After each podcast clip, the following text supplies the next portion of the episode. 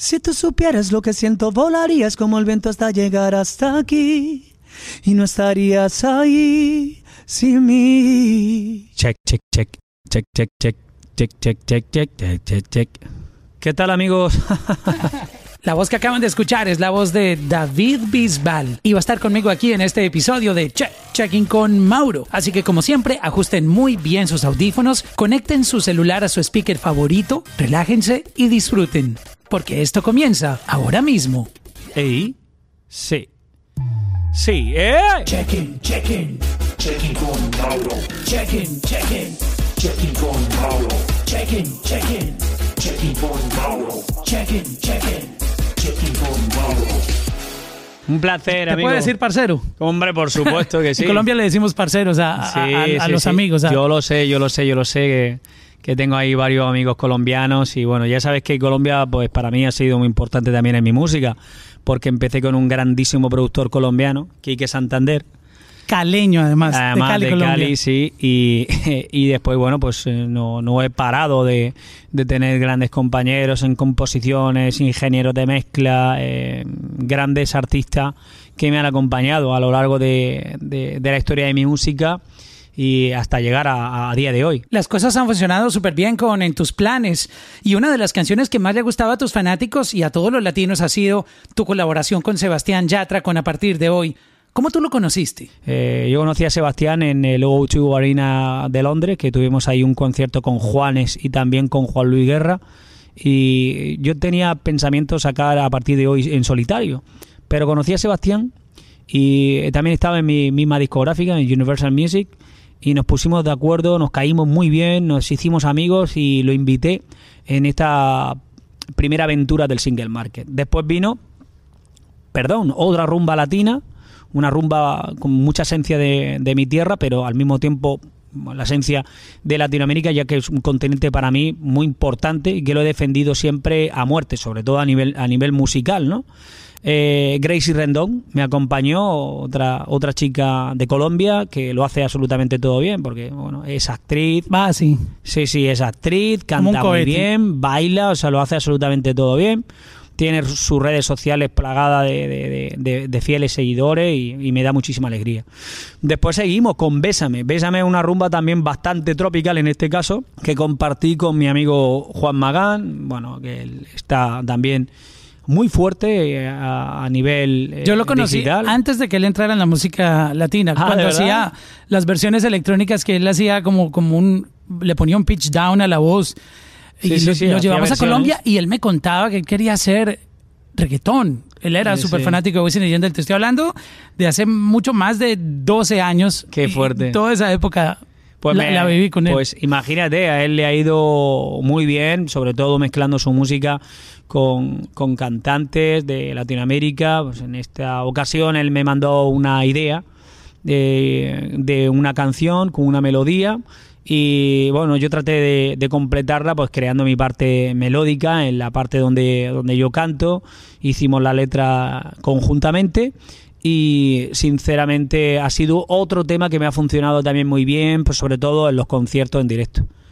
La última canción que compartí con otro artista antes de, de lanzar el disco fue una balada con el señor Alejandro Fernández. Ahí sí cumplí un maravilloso sueño porque eh, fue cantar una balada, pero con uno de los máximos ponentes de con la una música leyenda. de México, en el mundo, además, eh, con una leyenda como tú dices.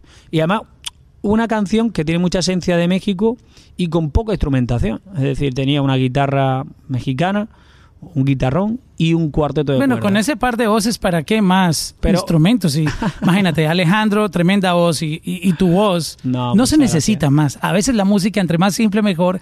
Y cuando la parte vocal es tan increíble Bueno, pues que logran gracias. tocar corazones. Porque tú sabes, a veces los beats esconden las voces, el autotune, con esto del, del- del sonido urbano, pero en el caso, por ejemplo, tuyo, que de solo escucharte cantar a capela ya uno está, Ah, pues ya te mucha- toca. Ya, pues ya muchas gracias, te amigo, por tus piel. palabras, por Dios. La verdad es que estoy muy, muy contento con Bueno, tus por eso palabras. llevas tanto tiempo haciendo música, porque, porque eres talentoso. Bueno, pues muchas gracias. Yo te quería preguntar, Dime. cuando comenzó, comenzaste a hablar de- del nuevo álbum, hablaste que la gente te había hecho unas peticiones. Sí. ¿De qué hablas exactamente Bueno, de tu de- público? Concretamente, la gente estaba muy contento con todas las colaboraciones que habíamos hecho, pero también me pedían eh, estas rumbas latinas con nuevos sonidos más aflamencados. De nuevo he, vuelto a poner esa guitarra flamenca de, de mi tierra, unos sonidos más de, más de mi tierra, que claro, fusionado con toda la esencia de, de Latinoamérica, pues hace un- una mezcla bastante interesante, que era lo que compartía al principio de mi carrera, porque habría que recordar quizás esas canciones como Lloraré las penas, como Bulería, que, que eran las rumbas de hoy día, pasa que antes eh, eh, el ritmo se llevaba a tierra y ahora pues se lleva pues eh, con otro concepto, pero no deja de ser esa, esa rumba latina que hoy día también está presente. Las baladas, la gente me pedía también muchísimas baladas. Y dentro de las baladas y de las canciones que hemos preparado en este disco En tus planes, que hay muchísimos temas muy especiales, pues también nos hemos enfocado quizás en, en ese seguidor que también es, es músico y que se fija eh, en esos arreglos musicales eh, que hemos elegido con los productores, qué sonido hemos elegido con ellos, por qué estas letras un poquito más elaboradas, o por qué esta armonía hemos elegido con diferentes eh, acordes pues un poquito más más eh, menos convencionales y en definitiva esas canciones también hace que tú eh, aprendas y sobre todo que salgas de tu zona de confort. En definitiva, un disco hecho por y para la gente, pero sobre todo para disfrutarlo los conciertos en directo, que es mi vida. Hablando de conciertos en directo, esta nueva generación de pronto no conocía mucho sobre el flamenco, que es eh, parte de la cultura de tu país. Y ahora, por ejemplo, con, con artistas que han venido de tu país, como Rosalía, que cuando se trepan una tarima todo el mundo queda como... Prendado. Exacto. Eh, ¿Tú no crees que también habría que darle más empujón al, al- al flamenco? Porque yo siento que la gente está preparada para, esta nueva generación está preparada para el flamenco. Hablo no de España porque es la cultura, es como hablar de vallenato en Colombia Exacto. o la salsa en Puerto Rico, pero aquí en Estados en Unidos. Eh, yo siento que esta nueva generación le encanta ese tipo de sonidos. Yo pienso que también el flamenco es, siempre ha sido un género muy universal en el mundo entero. De hecho, yo tengo amigos flamencos o guitarristas o bailadores o cantadores que, que bueno, pues que, que, que hacen su espectáculo en todo el mundo entero, desde lo- los países árabes hasta los países asiáticos, en Japón, en China, eh, en, en- Europa del Este, en cualquier eh, lugar del mundo, en Rusia. Y, y eso ya eh, te hace pensar que, que ese género es muy especial. Por lo tanto, cuando la gente se impresiona eh, con el flamenco autóctono, cuando viene un artista que, que fusiona y que lo hace interesante porque es algo realmente nuevo, fusionar el flamenco con, con- con lo que está haciendo esta muchacha Rosalía, pues me, me- me sorprende, pero no me sorprende tanto que le gusta a la gente, ¿me entiendes? Porque es, que es es algo adictivo, especial. es adictivo. Es algo especial de verdad. ¿Cómo has hecho tú para tener una carrera tan exitosa, mantenerte vigente en, en- en todos estos cambios que ha tenido la industria? A mí me gustaría mucho escuchar el- tu concepto de esto, porque tú has trabajado en esta industria en muchas etapas. Cuando comenzaste no existía estos servicios de streaming, no, estaba YouTube, eh, todo era radio, básicamente, televisión y Mm. periódicos para promocionar la música. Y obviamente pues viajar, hacer todos los La viajes de promoción, pero luego te enfrentaste a este mundo digital, pero mira. Pero estás me gusta ahí, mucho. Número uno. Además, ¿cómo, cómo, cómo tú resumes todo esto y, y- y cuál ha sido como esa clave para tú estar ahí vigente? Porque muchos artistas lamentablemente se han ido quedando, ah, tú sabes, de pronto no entendieron la transformación que hubo. ¿Tú qué puedes decir? Bueno, yo creo que lo más importante es que desde el primer momento que eh, llegué y aterricé a la, industria musical, ya estábamos sufriendo eh, cambios importantes dentro de- del mundo de la música, ¿no? Vino una piratería física importantísima en la industria, donde había top mantas eh, prácticamente a cada esquina de cada ciudad de, de todo el mundo entero, en algún país muchísimo más presente que en otro. Pero lo que me di cuenta enseguida es que mis compañeros de la industria lo que no pudo hacer es relajarse en ningún momento. no se pudo quedar de brazos cruzados, sino que para buscar soluciones a, esa piratería y a la demanda de la gente y sobre todo a, buscar soluciones dentro de, de la música para seguir apoyando a los, a los artistas de siempre y, y- y encontrar nuevo talento, pues mm, evidentemente no se podían quedar en el sofá de su casa. Teníamos que buscar fórmulas y entre todo yo creo que hemos conseguido la, la balanza perfecta. Eh, hoy día, sinceramente, el hecho de tener plataformas digitales que tú en cualquier momento eres el dueño de elegir qué es lo que quieres escuchar. Creo que te está llamando ahora mismo el señor Ramírez, Ya quedó. ¿vale? Di- vale, di- no pasa disculpa. nada. Campeón, Estas Ramírez, te llama pasan. después, ¿vale? Estamos aquí en, en el podcast. Eh, eh, eh, Dale play, que a mí me gusta mucho la facilidad que la gente tiene hoy día de consumir música. Eh, y además lo tienes al alcance de, de tu mano, en tu teléfono o en, o en tu casa. Si quieres conseguir em, escuchar a tu artista favorito, lo, lo- lo puedes hacer.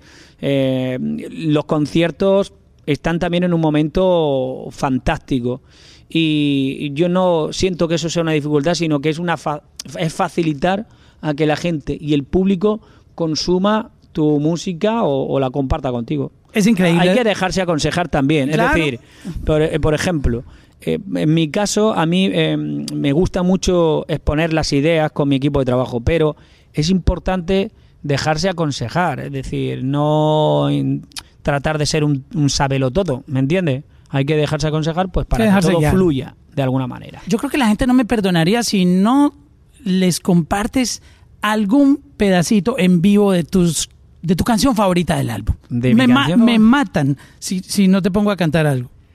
Bueno, te puedo cantar si quieres la, la canción de- del single, que es una rumbilla, y que dice así, dice... Si tú supieras lo que siento, volarías como el viento hasta llegar hasta aquí, y no estarías ahí sin mí. Le voy a hacer trampa al destino y colarme en tu camino hasta que digas que sí. Yo no me puedo quedar sin ti. Y dale con eh, Ramírez. El señor Ramírez canta mi canción. Vente al estudio que bailamos mogollón. Que pasen los meses, que pasen los años. Pero llamando Ramírez, hace podcast. Bro. Llámame Quiero más estar en tarde, tus Ramírez. como tú estás en los míos. Prometo no dejarte caer. Llama a Ramírez disculpa. otra vez. A- al pobre Ramírez. No, no sé qué pasó, yo le había apagado el wifi. ¿Cómo le llamas tú a tu amigo Ramírez? Em, no, Ramírez, es que no- ni alcancé a ver quién, quién era. Tú dices que era Ramírez, pero... No, es que ahora mismo es, es Joy. Eh, no sé si estás en sincronización con tu compañero. Está haciendo ahora mismo un podcast, ¿vale? Hay que ponerse alarmas, ¿vale? Y tal, o poner eh, eh, Don't Disturb, por ejemplo, ¿no? Ya está. Menos mal existe el poder de la edición y Que no pasa nada. No que pasa nada. Te voy a decir una cosa. Yo ni entre más siquiera... orgánico mejor, ¿no? Yo ni siquiera lo editaría porque esto es graciosísimo. La gente se va a partir de risa. Dale, ¿Vale? Te prometo que lo vamos a dejar así. Vamos para arriba. Oye, que vivan las llamadas, ¿vale? Viva la felicidad y vivan los podcasts. Os quiero mucho. Al menos no están texteando, que es peor. Es mejor llamar. No, mejor. To- todavía no hay mucha gente que hemos llama. recibido dos llam- Escúchame, tienes que te- tienen que entender que durante nuestro podcast hemos recibido dos mensajes y dos llamadas de. Mira, otro mensaje. Atención, en esta ocasión es Marta Lucía. De Landia. Bueno, eh, De. Marta, sí, puedes dejar tus mensajes a través del podcast y todo lo que quieras saber a través del disco, de la nueva gira, por supuesto que sí. A ver si tenemos más eh, oyentes de este podcast que nos quieren mandar más mensajes. Para el próximo vamos a tener oyentes llamándote a Claro que sí. participar. en el Escúchame, hay un mensaje de un 786. También 786-863. Nada, hombre, esto eh, la próxima vez quitamos las notificaciones y ya está. Te lo prometo. Venga, que no los quites, que esto es maravilloso. Viva la alegría. Vamos. Ay, Dios. Disculpa ahí, mi brother. Check-in, check-in, check-in con Mauro. Check-in, check-in, check-in con Mauro. Check-in, check-in, check-in con Mauro. Check-in, check-in,